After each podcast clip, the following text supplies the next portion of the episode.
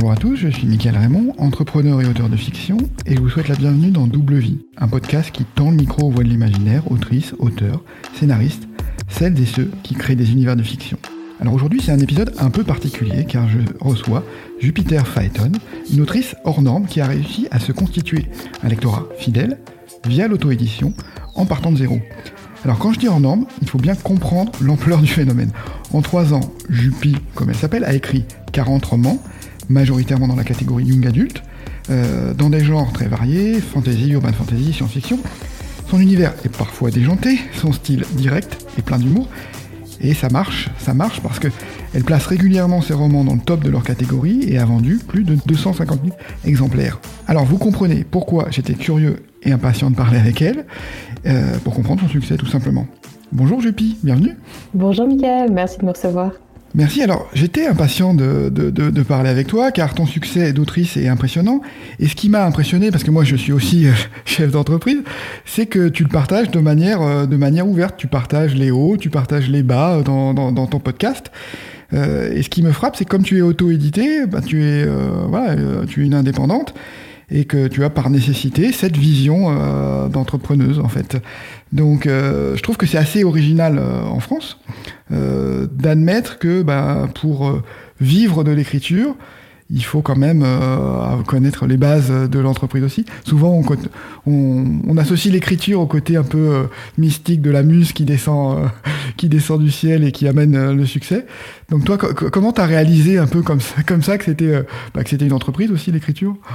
Alors en fait, j'ai déjà eu, j'ai déjà ouvert une entreprise avant que, que j'ai vendu, donc j'avais déjà l'esprit entrepreneur. Euh, j'ai ouvert ma première boîte, j'avais 22 ans, euh, donc euh, je pense que j'avais déjà ça en moi et la conscience que quoi que tu fasses, eh ben, il faut que ce soit rentable. Sinon, si tu ne peux pas en vivre, bah, tu peux pas continuer d'écrire. Donc il y mmh. avait cette, cette dualité en moi qui était que j'avais envie de vivre de ma plume, mais je n'avais absolument pas prévu de gagner autant. Euh, et à côté de ça, euh, l'idée que bah, si je ne pouvais pas en vivre, je ne pouvais pas écrire. Et donc il fallait trouver le moyen d'en faire un business. Puisque malheureusement, on est dans une société capitaliste et il faut gagner de l'argent pour pouvoir continuer ses passions. D'accord. J'ai trouvé, alors j'ai beaucoup apprécié ton, podcast dans lequel que, j'engage les, auditeurs à écouter parce que tu parles très bien de ton parcours et tu retraces un peu tous les moments forts de, ta carrière. Il y a un point qui m'a parlé, qui, m'a vraiment marqué quand tu parles de, ta personnalité, c'est euh, bah, que tu, montres à quel point tu t'engages, notamment au travers du sport. Et donc, tu expliques, alors je crois que tu expliques que tu as tu as, tu t'es lancé dans un défi de, de, burpees et que tu as atteint des, des, des, nombres impressionnants de, de cet exercice-là. Oui, j'ai des petits problèmes psychologiques. je suis quelqu'un de très déterminé et en fait, quand, quand j'ai un objectif en tête, je ne vais pas le lâcher tant qu'on m'aura pas prouvé qu'il n'est pas atteignable. Donc dans le sport, il y a rarement, enfin, il existe des choses inatteignables, mais en fait, on peut toujours s'entraîner, progresser et tendre vers son objectif. Et donc, euh, quand, quand j'étais à fond, fond dans ma période sport, euh, je me suis mise à faire des burpees. Les burpees, c'est une sorte euh, de, pompe sautée, de pompe cardio, on va dire. Donc on commence par, par descendre en, pompe, mais euh, très rapidement, en mode cardio, on fait une pompe et on remonte et on saute. Donc c'est vraiment la pompe cardio. c'est un exercice horrible pour les gens qui en ont jamais fait. Et moi, j'en avais jamais fait. Donc il faut que tu imagines que la première fois que j'en ai fait 10 d'affilée, j'ai cru que j'allais m'écrouler. Et c'était mon exercice que je détestais le plus dans le sport.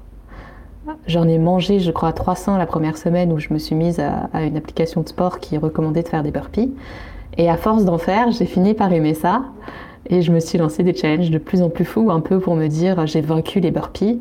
Donc d'abord j'en ai fait 250 d'affilée, puis 500, puis 1000, jusqu'au fameux jour où j'en ai fait 2000 en un petit peu plus de 3 heures. oui, c'est impressionnant parce que voilà, il y a des épreuves sportives. Alors je crois que c'est les, les, etc. Quand on veut passer les épreuves, on doit faire, euh, je sais pas, une dizaine de burpees, peut-être parfois, parfois 30, mais déjà 30, c'est déjà, euh, quand on n'a pas l'habitude, c'est déjà beaucoup. Donc euh, voilà, 2000, c'est complètement fou.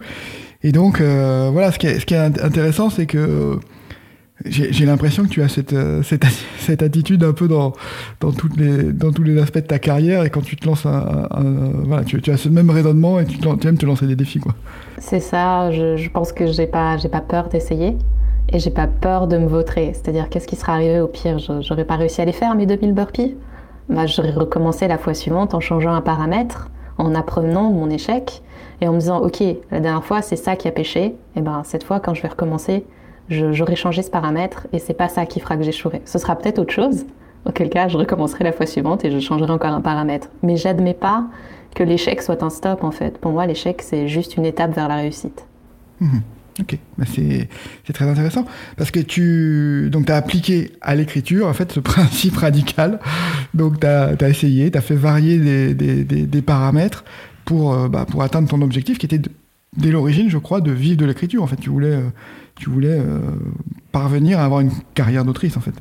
dès, dès le premier jour, oui, ce que je voulais, c'était gagner 1500 euros par mois ça me permettait de vivre de ma plume et de payer mes charges. Et j'avais compris que je serais heureuse en gagnant ce montant-là, même si je gagnais plus dans mon, dans mon job avant. Euh, parce que ça me permettrait d'écrire, d'être libre de mon temps, de faire du sport, de m'occuper de mes chiens et d'aider les autres. Et c'était vraiment mes objectifs. Et bien sûr, euh, j'ai dépassé mes objectifs au-delà de mes espérances. j'ai les chiffres à jour de cet après-midi, si tu veux. ok, bah tu, tu, tu m'en parleras à, la fin quand même, comme, pour ménager le suspense. oui, bah, je, te, je, te, les donne à la fin, il n'y a pas de problème. Euh, tu, tu, as choisi l'écriture parce que quand même c'était une passion en fait, c'était ça que tu voulais faire. C'était pas seulement euh, voilà dire je vais atteindre un objectif financier, je vais euh, atteindre cet objectif de, de, 1500 euros par mois et puis, euh, et puis me, dégager de, l'entreprise dont, tu parlais, que tu avais. Tu voulais, tu voulais écrire, en fait. C'était ça le, quand même ton objectif à la base. Oui, j'écris depuis que j'ai 11 ans et c'était vraiment une passion et on m'a toujours répété qu'écrivain n'était pas un métier, ce qui fait que j'ai pas poursuivi de manière professionnelle dans cette voie. Et quand j'avais mon, mon, ancienne boîte euh, dont j'étais gérante, et arrivé à un stade où j'ai réalisé que ça me rendait pas heureuse. J'adorais l'aspect entrepreneurial, mais ce que je faisais, le domaine dans lequel j'étais, ne me rendait pas heureuse. C'est pour ça que j'ai pris la décision ce jour-là de poursuivre mon rêve d'enfant qui était de devenir écrivain. Donc j'ai vendu mes parts à mon associé de l'époque et euh, j'ai repris un job alimentaire, mais c'était une super boîte, j'étais bien payée. Tout le monde aurait aimé avoir ce job, honnêtement. Donc euh, je ne fais pas du tout mon ingrate, ce job était super, mais c'était pas celui qui, moi, me convenait. Euh, je l'ai pris pour faire tampon entre le moment où j'ai vendu ma boîte et celui où je voulais me lancer à temps plein pour devenir écrivain. Hmm. Ce qui est, euh, oui, tu disais, euh, souvent on dit écrivain c'est pas un métier, écrire on n'en vit pas. C'est même assez couramment admis en France que voilà, hormis quelques auteurs exceptionnels qui vont être dans le, dans le top des ventes des auteurs édités, il y a très peu qui arrivent à en vivre. Donc toi, t'as pas pris, euh, pas, tu t'es dit, il euh, bah, y, y, a sûrement un moyen de réussir. En fait, c'est ça que tu as cherché le moyen pour, pour rendre ça possible. C'est ça. Surtout que le, la rumeur selon laquelle les auteurs ne, ne vivent pas de, de leurs revenus en France, et c'est vrai, il y en a plein qui, il y a des milliers d'auteurs en France qui ne gagnent pas assez pour qu'on puisse dire qu'ils dégagent un revenu de leur roman. Euh, mais une de ces raisons, c'est le système aujourd'hui des sur lequel fonctionne la vente d'un livre en France, le système traditionnel, donc euh, se faire publier en maison d'édition. Et c'est super, il y a plein de gens pour qui c'est génial d'être publié en maison d'édition, mais c'est un système dans lequel il y a énormément d'intermédiaires. Et du coup, gagner sa vie dans l'auto-édition, ça nécessite de vendre en moyenne 4 fois mieux que dans euh, l'auto-édition. Donc si on est dans un circuit traditionnel, il faut vendre 4 fois plus que si on est dans l'auto-édition, en tout cas en fonction du prix auquel on vend, pour gagner le même montant. Donc forcément, mes pas m'ont orienté vers l'auto-édition, où je me suis dit, bah, d'un seul coup, le nombre de livres que je dois vendre pour vivre de ma plume est devenu quatre fois moins élevé. Et là, la réaction, elle est typiquement la réaction d'un entrepreneur. C'est qu'est-ce que je fais? J'ai réfléchi à combien je voulais gagner, d'où ces 1500 euros. J'ai réfléchi à quel prix j'allais vendre mon livre pour savoir combien d'exemplaires j'allais devoir vendre pour vivre de ma plume. Tout bête. Hmm. Donc un simple calcul. Du coup, tu es dans, ce parcours, tu es devenu euh, un des symboles, il y en a d'autres, hein, mais un des symboles de l'auto-édition en France, puisque tu, euh, es un peu une, une success story euh, dans, ton domaine. D'ailleurs, tu, partages cette, cette aventure. Est-ce que, est que quand même tu vois, tu vois des, défauts dans l'auto-édition? Je sais par exemple, je ne sais pas si c'est possible, j'étais à, à un salon littéraire il y a quelques jours, est-ce que les, je crois que les auteurs auto-édités euh, ne sont pas invités dans ce, genre de salon. Comment, est-ce qu'il y, a des défauts en fait à l'auto-édition? Oh, Je pense que c'est comme partout, hein. il y a des avantages et des inconvénients. L'auto-édition est encore pas très bien vue en France parce que c'est un milieu qui était très amateur il n'y a pas si longtemps que ça, qui est en train de se professionnaliser et forcément il souffre de l'image qu'on aurait de tout métier amateur. Donc l'idée, c'est de se professionnaliser petit à petit pour qu'on nous confonde finalement avec euh, du travail professionnel de maison d'édition. Et à ce jour, l'image et la réputation de l'auto-édition font qu'on n'en est pas à ce stade et qu'effectivement, il y a des événements auxquels euh, on n'est pas convié, on n'a pas le droit de, s'inscrire. Alors pour moi, c'est un petit peu différent parce que j'ai créé ma maison d'édition. Donc techniquement, fiscalement, juridiquement, je peux aller à ces événements en tant que maison d'édition. Mais au final, mon système est celui d'une auto-édité. C'est juste un, un, pansement fiscal ou juridique euh, qui fait qu'on peut, on peut croire que je ne suis pas auto-édité, mais j'auto-approuve mes romans, je m'auto-publie. Euh, tout, dans mon fonctionnement est celui d'un auto-édité. Mhm. D'accord. Est-ce que, euh, quand, oui, tu parlais de l'image de, de, de l'auto-édition, comment, comment ça se passe quand tu, quand tu croises d'autres auteurs qui sont édités, est-ce qu'ils sont plutôt, est-ce sont plutôt envieux justement, ou est-ce que de, la liberté que tu peux, tu peux t'offrir avec l'auto-édition, ou est-ce euh, qu'il y a encore une réticence sur ce, sur ce sujet? Alors j'en ai pas croisé énormément dans la vraie vie, du fait que nous avons traversé une période d'enfermement assez importante. Oui, oui. Et que finalement ça fait bientôt 4 ans que je suis écrivain à temps plein, mais sur ces 4 années on n'a pas été dehors euh, aussi souvent qu'on le voudrait. En revanche, j'en connais pas mal de manière virtuelle. Il euh, y en a pas qui se sont. Alors, il y en a qui se montrent envieux, mais j'avoue que c'est souvent des haters et que je m'intéresse pas trop. Je euh, je prends pas le temps de répondre aux haters. Mm. ça sert à rien de mettre son énergie là-dedans. Ils auront toujours raison. Et pour les autres, ils se montrent curieux. Il y en a beaucoup qui sont frustrés de leur revenu en maison d'édition ou de la manière dont la maison d'édition organise son marketing autour de leurs ouvrages. Moi, je pense que les maisons d'édition font toujours un travail formidable, qu'elles conviennent toujours aux auteurs qui ne veulent pas se vendre ou qui ne veulent pas apprendre à se vendre parce que c'est vraiment un métier. Euh, on ne peut pas s'improviser, auto-éditer du jour au lendemain sans se former et sans prendre plusieurs casquettes. Donc, euh, j'en ai pas trouvé beaucoup qui, qui étaient envieux ou qui, qui, voulaient absolument ma place parce que je pense qu'ils réalisent le travail qu'il faut investir derrière. Hmm. Oui, tu, tu, en parles un petit peu, mais c'est vrai que quand on, est auto-édité, on doit ben, prendre en, main en fait toute la chaîne du livre. Tu parlais, tu disais que la chaîne du livre était, bah, c'est ce qui rendait euh, le, difficile le fait de pouvoir vivre de, l'écriture. Euh, là, en fait, tu as intégré toi-même toute la chaîne du livre, et donc euh, tu, récupères des revenus d'une partie de, de l'essentiel de la chaîne, en fait. En fait, j'ai moins d'intermédiaires et je vends principalement en numérique. Donc déjà, en numérique, la chaîne est beaucoup plus directe. Et dans l'auto-édition, on n'a pas tous ces intermédiaires. Dans le circuit traditionnel du livre, on a énormément d'intermédiaires.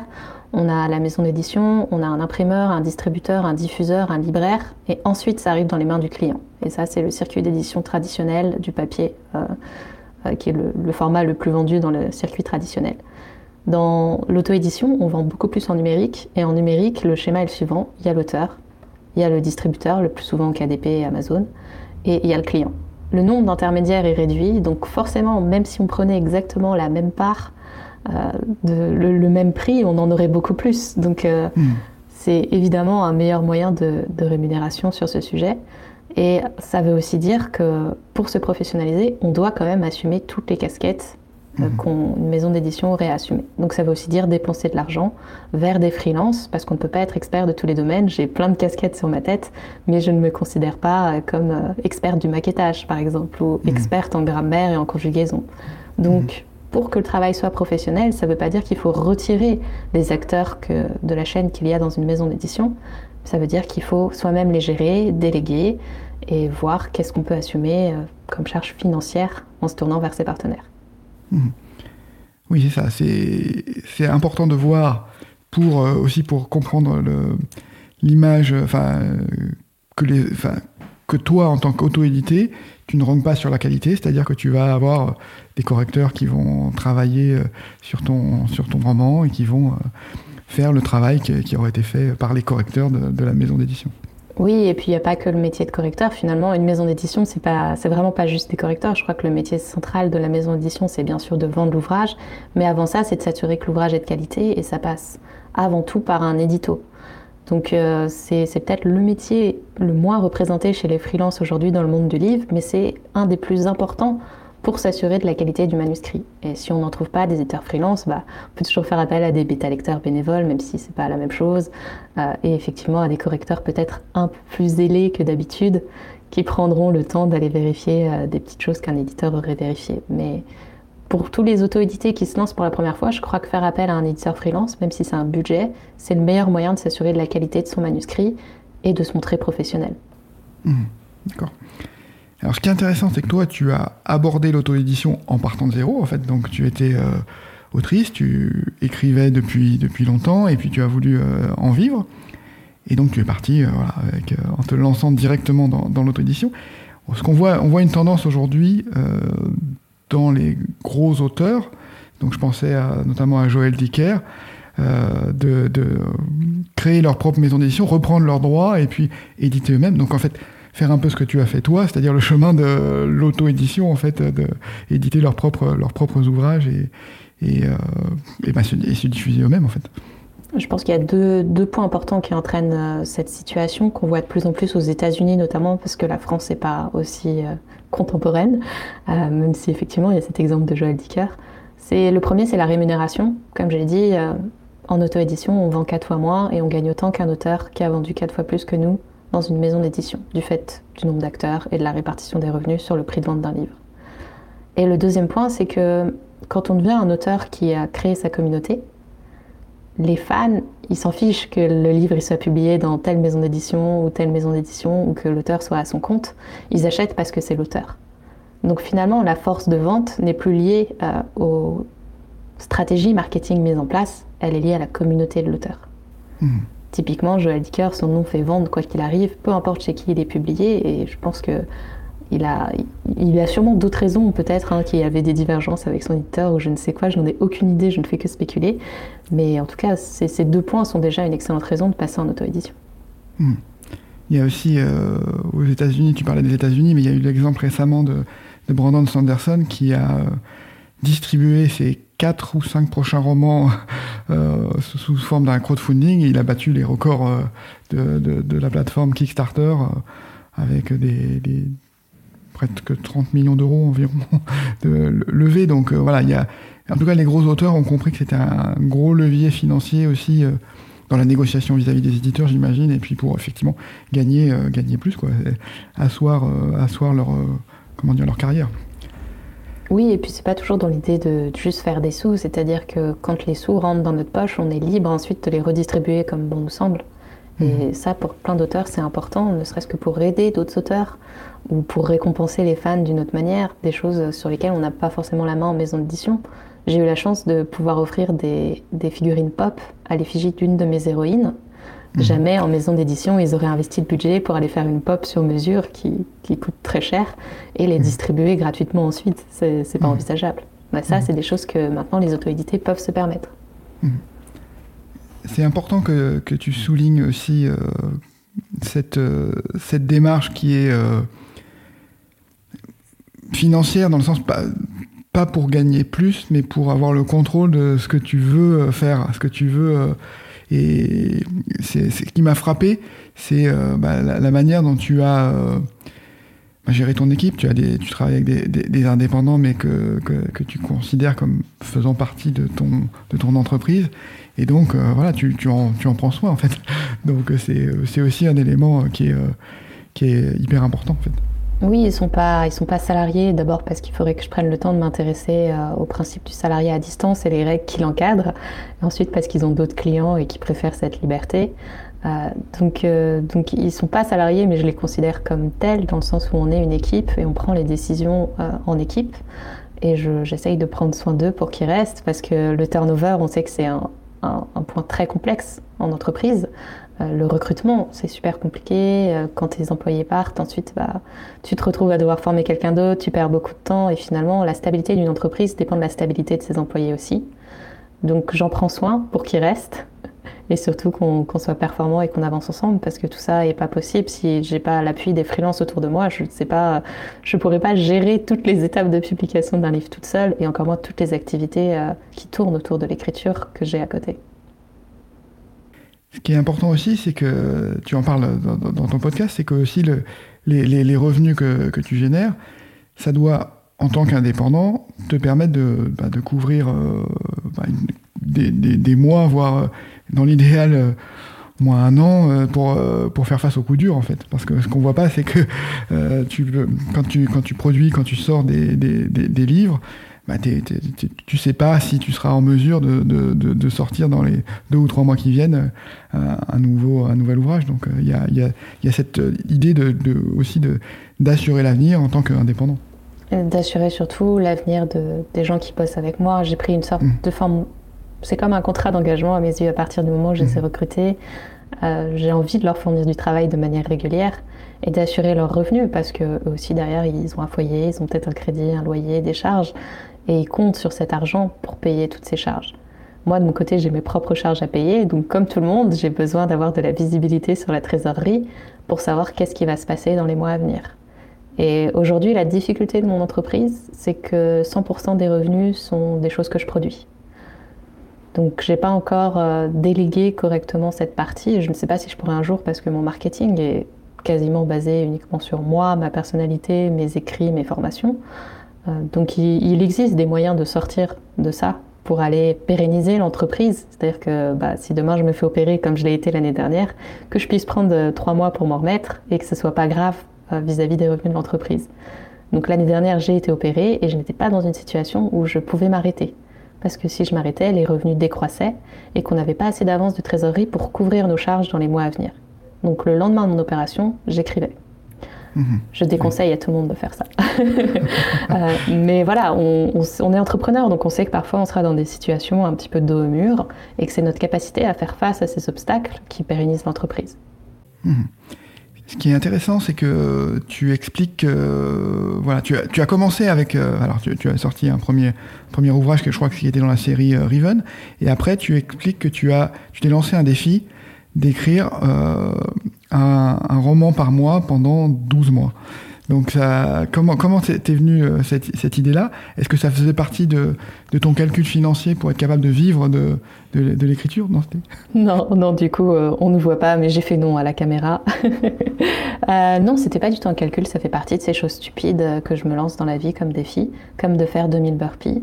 C'était de me dire, ok, euh, j'ai déjà une bonne cadence d'écriture, j'écrivais à peu près un livre tous les deux mois ou toutes les, peut-être même toutes les six semaines au début. Est-ce que je peux faire mieux? Est-ce que je suis capable d'écrire un livre tous les mois? Et c'est juste euh, cet aspect de challenge. J'ai besoin de challenge dans la vie pour, euh, pour être excitée finalement et être super contente de me lever le matin. Donc c'était un nouveau challenge pour moi parce que sinon je tombe dans une zone de confort et contrairement à, à beaucoup de personnes, la zone de confort c'est pas un lieu où je me plais. La zone de confort c'est un lieu où je m'ennuie et si je m'ennuie, je deviens dépressive c'est presque automatique. Donc euh, je n'aime pas la dépression, donc je me lance régulièrement des challenges et je sors souvent de ma zone de confort. Mhm. Ça paraît euh, écrire euh, oui, un livre par mois, ça paraît, ça paraît fou. Qu'est-ce, que, qu'est-ce qui fait la différence? Comment tu comment arrives à être aussi productif en fait? Quel est, quel est, le, quel est le secret? Je ne sais pas s'il y, y a un vrai secret. Je crois que je me mets devant ma feuille et j'écris. Euh, si j'ai fait une formation de dactylographie quand j'avais 14 ans, mhm. euh, pour laquelle euh, mon frère me réclame toujours des royalties parce que je lui ai piqué sa propre formation. donc, donc déjà ça, ça fait que en, vitesse de pointe, je peux écrire 140, 150 mots à la minute. Forcément, ça va très vite, mais sinon, en vitesse de croisière, je suis quelque part entre 110 et 120 mots à la minute. Donc, j'écris très vite sur un clavier, ce qui fait que je suis pas, c'est pas un obstacle pour moi. Euh, reste ensuite qu'à s'entraîner, à bien se préparer pour ces séances d'écriture. Donc je n'arrive pas devant mon clavier sans savoir sur quoi je vais écrire aujourd'hui. Et ça déjà, ça change tout. Ça, me permet d'écrire à peu près 5000 mots à l'heure. Mhm. Oui, ce qui est énorme. voilà, sachant que mes livres font entre 90 000 et 100 000 mots. Euh, une heure d'écriture par jour, ça fait qu'en 20 jours, mon livre est écrit. Et si j'écris deux heures par jour, en 10 jours, mon livre est écrit. Mhm.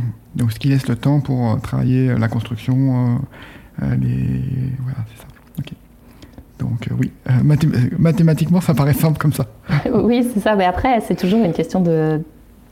Alors, c'est parce que j'ai l'œil très entrepreneur, mais si tu ramènes ça à des chiffres, c'est jamais que ça un roman, c'est un nombre de mots, mm. c'est un nombre de jours où il faut écrire, et ça dépend de ta vitesse d'écriture. Mm.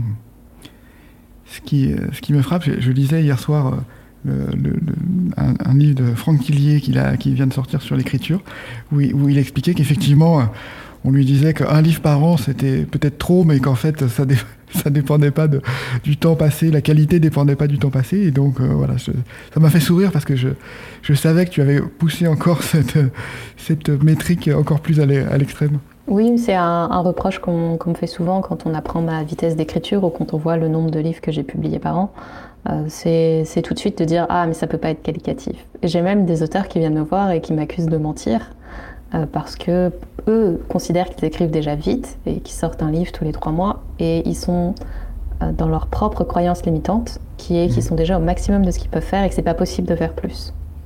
Mais honnêtement, c'est toujours possible et il y a des auteurs américains qui écrivent plus vite que moi. Je ne suis pas mmh. celle qui écrit le plus vite au monde. Donc mmh. il ne faut pas se laisser limiter par ses propres croyances. Mais d'ailleurs, oui, on voit que quand Brandon Sanderson a sorti ces, cinq livres d'un coup qu'il avait écrits dans l'année, donc c'est pas un livre par mois, mais c'est quand même, je crois que c'est quand même des pavés. Euh, ben voilà, il a écrit euh, très très vite également. Tu parlais de l'auto-édition et de la force de, la communauté. Comment toi tu as, tu as construit cette, cette communauté autour de, autour de tes livres? Est-ce que Amazon c'est le cœur de ta, de, ta communauté, avec les commentaires, les critiques, ou est-ce qu'il y a d'autres, il y a d'autres choses autour qui, qui te relient à tes, à tes lecteurs en fait? Alors Amazon, il ne faut pas que ce soit le cœur de la communauté d'un auteur auto-édité puisqu'on n'a pas la main sur Amazon. C'est une plateforme tierce, on n'a pas accès aux emails des gens qui nous achètent, ils peuvent nous suivre, mais on ne peut pas leur lancer des actualités à travers euh, ce lien de suivi qu'ils ont des auteurs sur Amazon. Donc je me suis tournée vers les réseaux sociaux. Il faut savoir que je n'utilisais pas les réseaux sociaux quand je suis devenue autrice. Donc euh, je ne savais pas comment fonctionnait Instagram. J'avais jamais téléchargé l'application de ma vie. Euh, j'ignorais un petit peu ce monde. Et je me suis lancée dedans. Et également, j'ai créé ma newsletter. Donc les réseaux sociaux, c'est super parce qu'on apparaît dans le fil d'actualité des gens, mais on dépend toujours d'un tiers, d'un algorithme, euh, d'un GAFA, etc. Tandis que la newsletter, on a l'email directement des gens et on peut leur communiquer euh, ce que bon nous semble quand on veut et déclencher finalement des ventes à l'instant qu'on veut. La vraie différence entre les deux, c'est que ta cible ultra, c'est-à-dire tes ultra fans, ceux qui t'adorent plus que tout, qui viendront à tes séances de dédicace, qui veulent te rencontrer et qui réagissent à peu près à tous tes posts, ils vont faire l'effort de donner leur email. Ils vont être dans ta newsletter. Donc c'est encore plus important puisque tes fans les plus importants sont dans ta newsletter. Tandis que les autres sur les réseaux sociaux, c'est un partage entre la base des gens qui te suivent mais qui peut-être n'ont jamais acheté tes livres, le, ce qu'on appelle le ventre mou, c'est-à-dire les 60% de gens qui sont intéressés par tes livres, qui en ont peut-être lu un mais qui connaissent pas tout, et bien sûr tes ultras qui iront réagir à tous tes posts. Donc la combinaison des deux, c'est ma communauté. Tu parlais des, dédicaces, donc tu as aussi, des, as aussi des, des, moments de rencontre euh, avec, euh, avec ton lectorat euh, que, que tu organises, c'est ça Comment? Oui, oui, oui, j'essaye de les rencontrer, donc à nouveau un peu de manière aléatoire sur ces dernières années. mais je reprends, j'essaye de me déplacer environ une fois tous les deux mois pour aller organiser, pas vraiment des séances de dédicace parce que j'ai pas envie de me prendre la tête à trouver une librairie qui voudra bien commander mes livres et à acheminer des livres alors que maintenant j'en suis à presque 60 livres vendus, 60 livres publiés, pardon. 60 livres vendus, je gagnerais pas très bien ma vie. et je, niveau logistique, je peux pas m'occuper de ramener tous mes titres et de faire en sorte qu'ils soient tous là, ou alors il faudrait que je me concentre juste sur le dernier. Et l'aspect librairie, c'est aussi un aspect qui est pas très communautaire, c'est-à-dire qu'il y a une file d'attente, les gens défilent et tu peux pas vraiment discuter avec eux, c'est pas très ouvert. Donc ce que je fais, c'est que j'organise des dédicaces, plutôt des rencontres en fait, dans des cafés, et on s'assoit autour d'une table. Et si les gens veulent une dédicace, je ramène un appareil photo instantané, on prend un selfie ensemble que je dédicace et ils repartent avec quelque chose. Bien sûr, je peux dédicacer les livres papier s'ils les amènent. Et sinon, c'est plus on discute et on apprend à se connaître. Mhm. ok. Et donc, j'ai vu que. Alors, le podcast sortira après donc cette séance-là, mais j'ai vu que tu, tu, annonçais que tu étais en juin à, à Paris, donc tu allais peut-être, tu cherchais un endroit, peut-être un café euh, autour de la gare Saint-Lazare, donc ça fait partie de ce, ce, type d'événement, de, rencontre. c'est ça. Bon, alors après, à Paris, nous, verrons ce que, ce que les futures manifestations euh, gêneront ou non euh, la séance. Je vais peut-être déplacer mon lieu pour éviter, pour éviter d'être bloqué dans une manifestation. oui, j'imagine que quand, tu, quand tu écris, là tu, tu parlais de, tu parlais de la capacité à écrire un roman par mois. Alors peut-être que tu as changé de, rythme et que c'est un, petit peu moins, moins fréquent, mais tu as quand même un, flux tendu de, de, romans qui sort en permanence. Est-ce que ça met pas une pression énorme justement pour, pour générer constamment des revenus? Est-ce que ton catalogue est capable de générer suffisamment de revenus pour, pour, ben, pour te permettre de souffler? Ou est-ce que tu as, vraiment c'est vraiment très tiré par par les nouveautés, en fait, ton, tes, tes, ventes Comment ça se passe? Alors, euh, je, publie toujours un livre par mois et l'année prochaine, je vais, je vais passer, je pense, à un livre toutes les six semaines ou tous les deux mois pour progressivement aller peut-être vers un livre tous les deux à trois mois en fonction euh, bah, de justement si les revenus tiennent la route ou pas. Aujourd'hui, les nouveautés drivent toujours les ventes. C'est euh, généralement par mois ce qui nous rapporte le plus, mais c'est normal, c'est nouveau. Mais le fond, bien sûr, la somme du fond est plus importante en termes de revenus que juste le titre de la nouveauté. Parce que le fonds maintenant contient euh, plus de 50 livres. Donc forcément, même si ça roule à, pas grand-chose, euh, imagine euh, bah, 500 euros par mois par titre, ça, ça grimpe très très vite. donc c'est pas trop, trop problématique à l'heure actuelle. Il y a eu des périodes où effectivement j'avais la pression, mais cette pression elle n'est pas liée au fait que les revenus baissent, elle est liée au fait que je réinvestis tout ce qu'on gagne tous les bénéfices qu'on a sont réinvestis, soit vers des nouveaux freelances pour augmenter la qualité de notre travail, soit vers des nouveaux projets comme bah, les traductions, euh, l'essor international, l'audiobook ou encore d'autres choses euh, qu'on fait autour du livre en vue de générer de la croissance dans les années à venir. Sur euh, justement sur la sur la croissance, tu disais que tu dépendais alors qu'il y avait une dépendance d'Amazon euh, en, termes de, en termes de distribution. Je crois que tu as essayé de l'amoindrir euh, avec des tentatives en passant par des, par des distributeurs ou autres. Est-ce que, euh, au, final, comment, comment, comment ça se passe? Que ça, ça, fait réellement peur ou est-ce que tu penses que finalement, bah, le, le marché de l'auto-édition, ça reste quand même Amazon qui est suffisamment dominant et euh, comment dire ne présentant que peu de risques pour les, pour les auteurs et que c'est gérable en fait. Alors c'est complètement gérable, Amazon ne va pas s'écrouler demain et, et aujourd'hui, euh, à moins que tu commettes une faute grave, ils n'ont pas de raison de couper ton compte. Mmh. Euh, parce qu'il faut rappeler que c'est une entreprise privée, que c'est un service qui nous rend de nous publier, qu'il y a un contrat qui nous lie et que si on viole les conditions de ce contrat ou que juste demain, pour une raison qui leur appartient, ils décident de bloquer notre compte, ils bloquent notre compte. Et du coup, ils bloquent toutes nos sources de revenus si on est dépendant d'eux. Donc c'était plutôt ça ma problématique, c'était de pérenniser l'entreprise par d'autres biais qu'Amazon. J'ai essayé la distribution avec Hachette Livre en direct. Euh, ça n'a pas fonctionné. On va pas s'étaler sur pourquoi j'en parle dans un, dans un épisode de podcast. Euh, ensuite, euh, j'ai essayé de vendre en direct via une boutique créée par moi-même. ça s'est bien passé, mais c'était beaucoup de travail, de temps et d'énergie investis. Et du coup, la rentabilité, si on incluait mon temps, n'était pas, pas du tout là. mon temps coûte très cher puisque c'est mes romans qui rapportent de l'argent, donc le temps que je ne passe pas à écrire, finalement, c'est de la perte. Euh, et après, je viens de m'installer dans le circuit de Bookelis, qui travaille aussi avec Hachette, mais du coup, je suis pas en direct avec Hachette, donc qui est distribué par Hachette, pour aller en librairie. Et cette fois, on change un paramètre. Euh, j'ai mis en place une équipe pour me diffuser, c'est-à-dire qu'on va appeler les librairies pour vendre nos ouvrages, ce qu'on n'avait pas fait précédemment. On avait pour projet de le faire, mais on n'a jamais pris le temps de le faire. Donc, mmh. Je ne sais pas ce que ça va donner, euh, mais pour pérenniser l'activité en dehors d'Amazon, j'ai ouvert euh, des formations pour les auteurs qui me permettent de jouer déjà sur la trésorerie, puisqu'Amazon, si on produit un effort colossal aujourd'hui, on n'en touchera les fruits que dans 60 jours fin de mois, du fait qu'on on récupère les sous qu'à 60 jours fin de mois de ce qu'on vend. Tandis que les formations et tout ce que je joue en direct, c'est du cash pour la boîte, puisque ça rentre directement dans les caisses. Donc déjà, j'ai pérennisé l'activité sur ce sujet, et puis sur ma cible, j'ai maintenant deux cibles, j'ai une cible auteur et une cible lecteur. Ce qui est intéressant, là, tu parlais de la distribution, donc euh, j'étais pas encore arrivé à ce stade-là de, ta façon d'intégrer le, réseau de distribution. J'en ai parlé avec un auteur dans, le podcast qui est Guillaume Chamanadjian et qui, euh, travaille chez, un, chez un distributeur.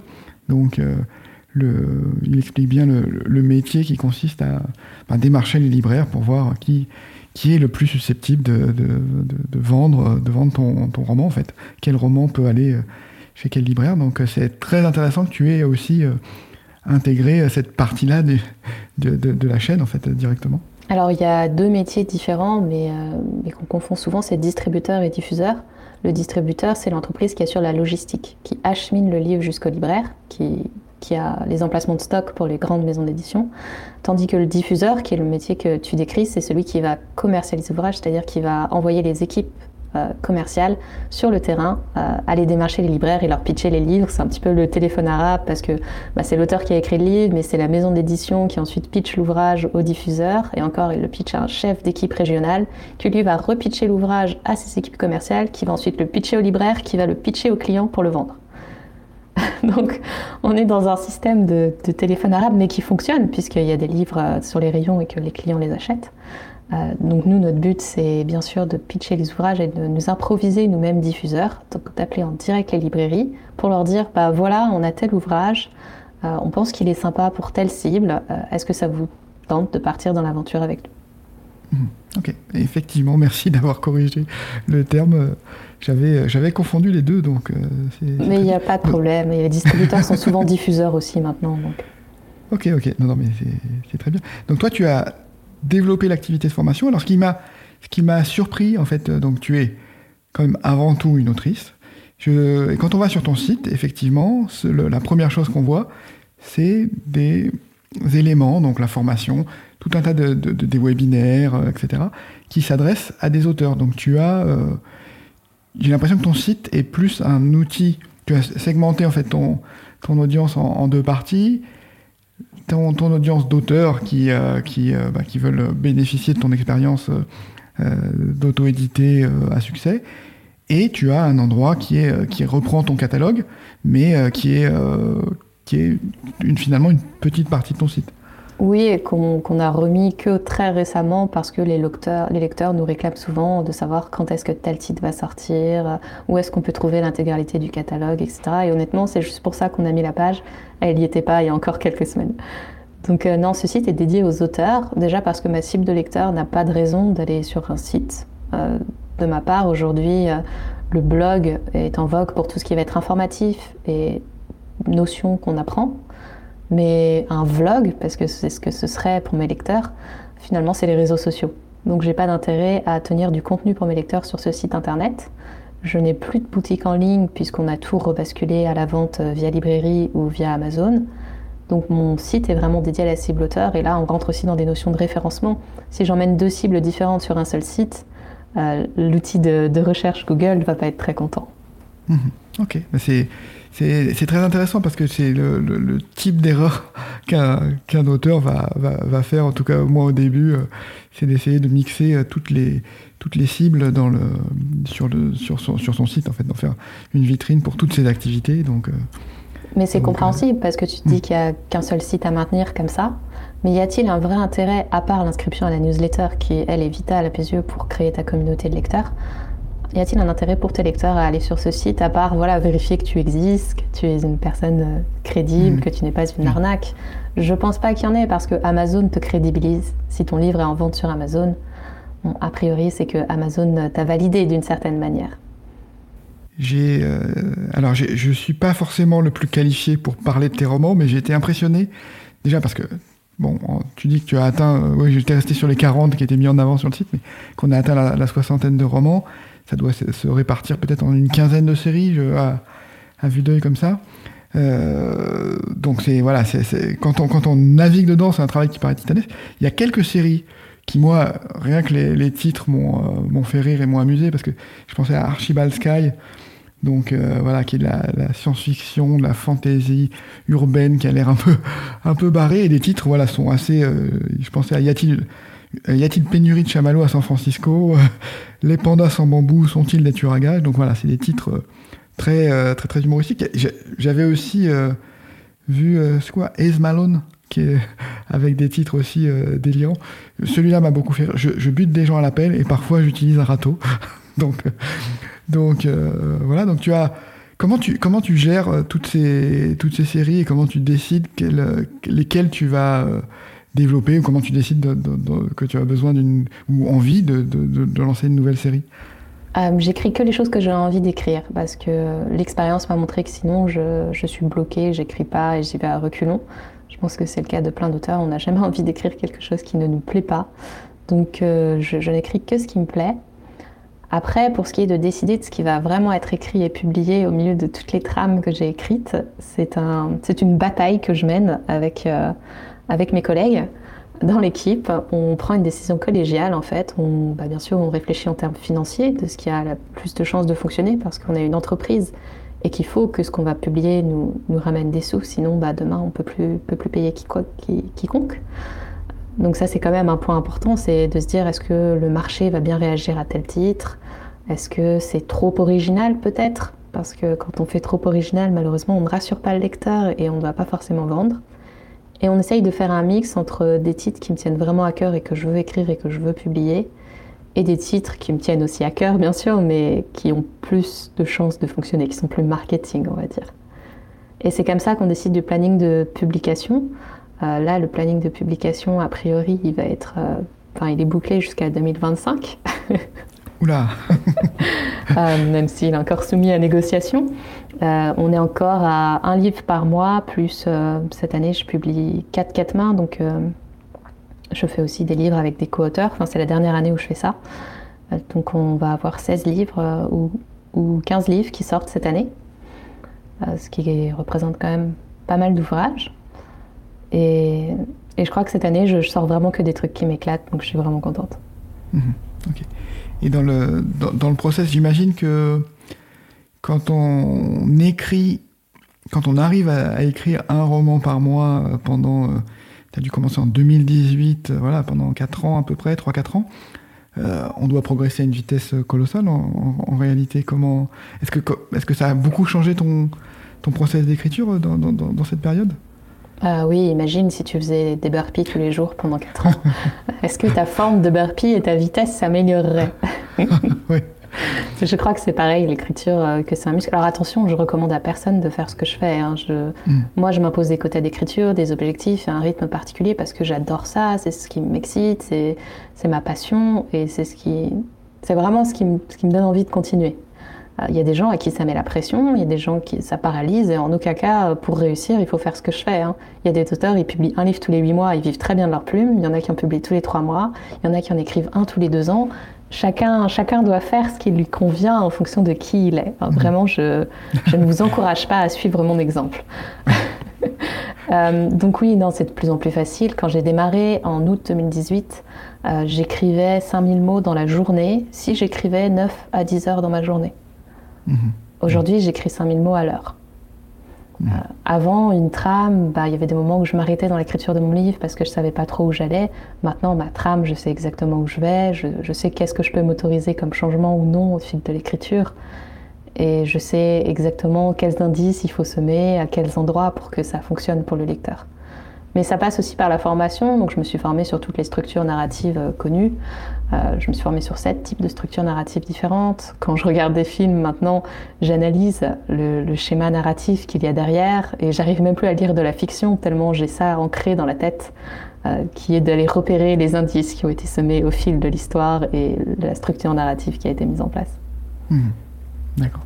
Ce qui je trouve ça très intéressant la manière dont, tu en parles parce que ça aussi démystifie euh, ta, productivité.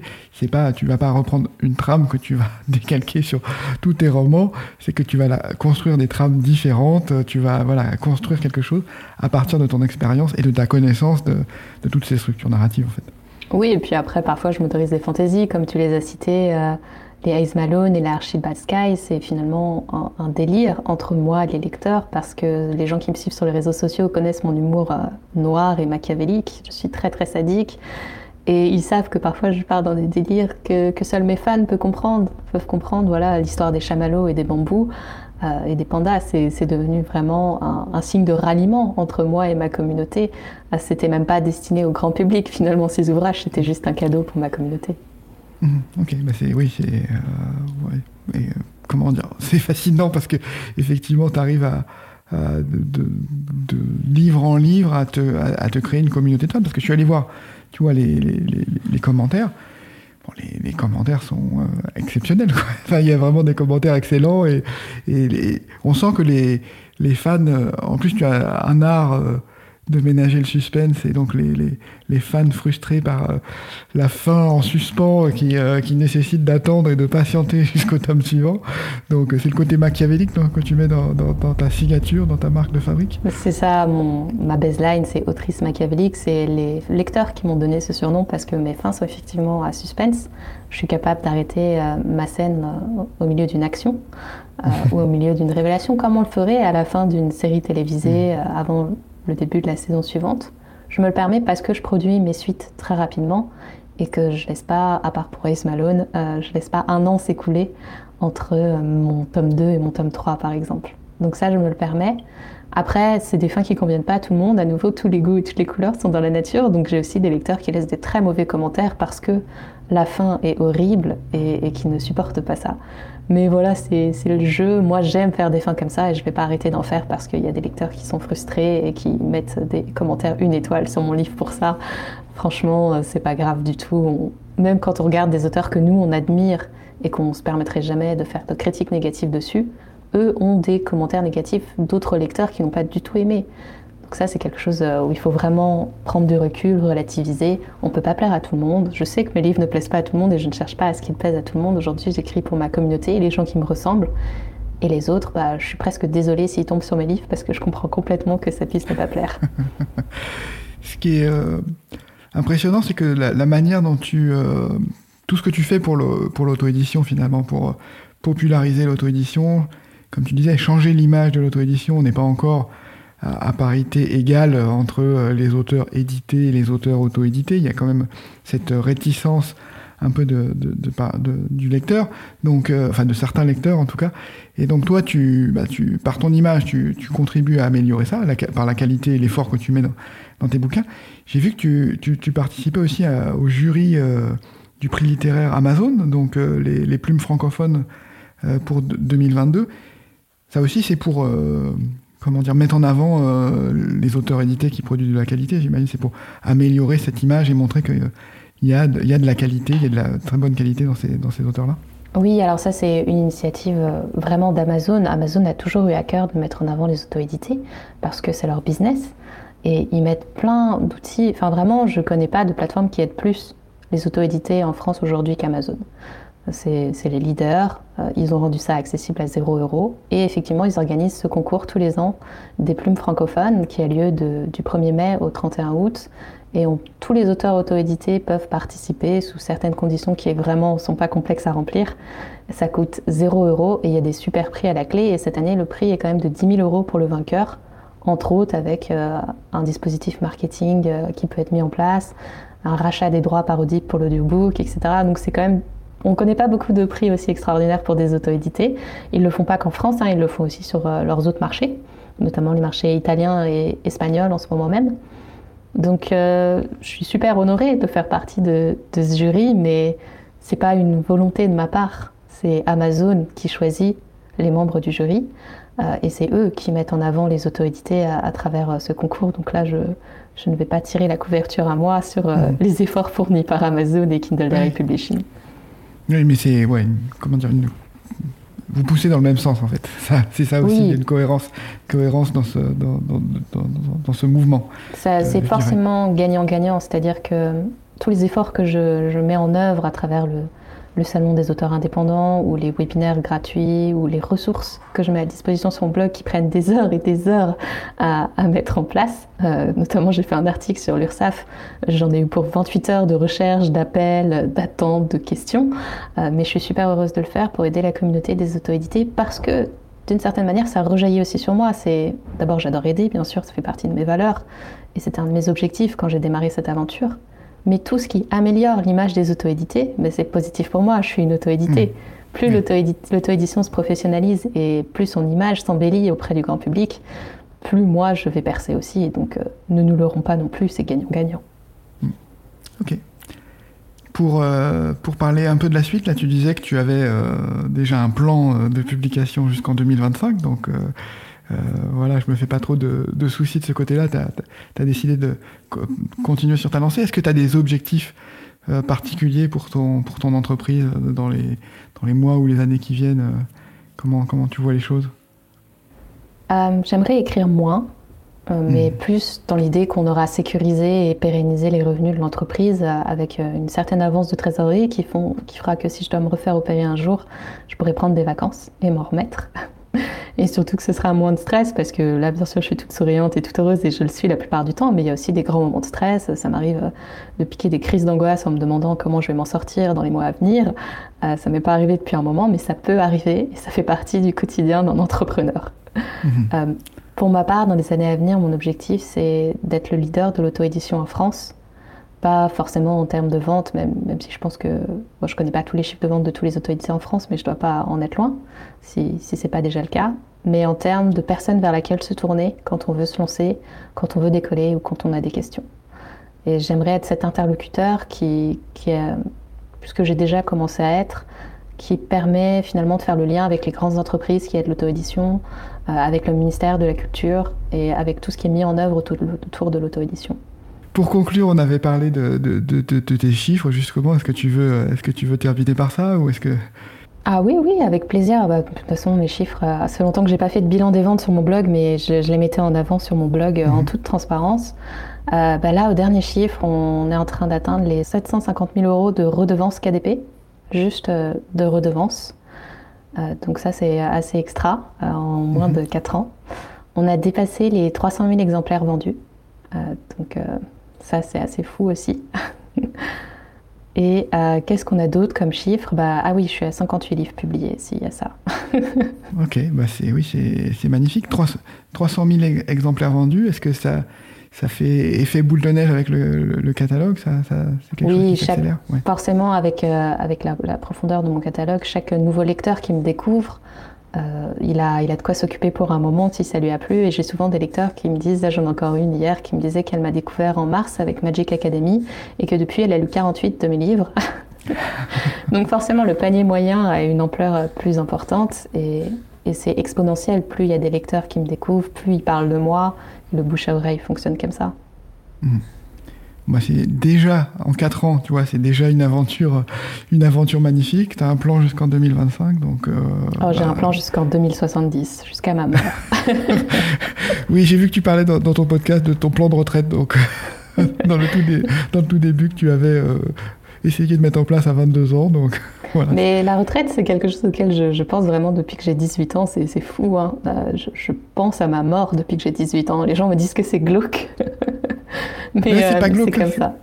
C'est important quand tu es indépendant aussi d'y penser donc, euh, et d'anticiper. Pas à la retraite de la même manière. Et puis en plus, on a cette incertitude, je pense, dans notre génération qui est de à quoi ressemblera notre retraite.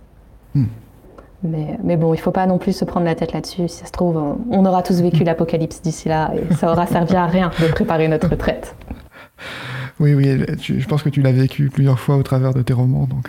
Exactement. Je me dis souvent que quand je me prends la tête sur euh, comment protéger euh, mes vieilles années, je me dis souvent qu'il y aura eu l'apocalypse et que vraiment, il vaut mieux dépenser son argent maintenant. Merci euh, Jupi, c'était vraiment passionnant. Merci, à toi Michael. De ton temps aussi euh, que tu as que tu n'as pas consacré à l'écriture pour pour échanger avec moi. Oui, c'est toujours un plaisir. à très bientôt. À très bientôt. Au revoir.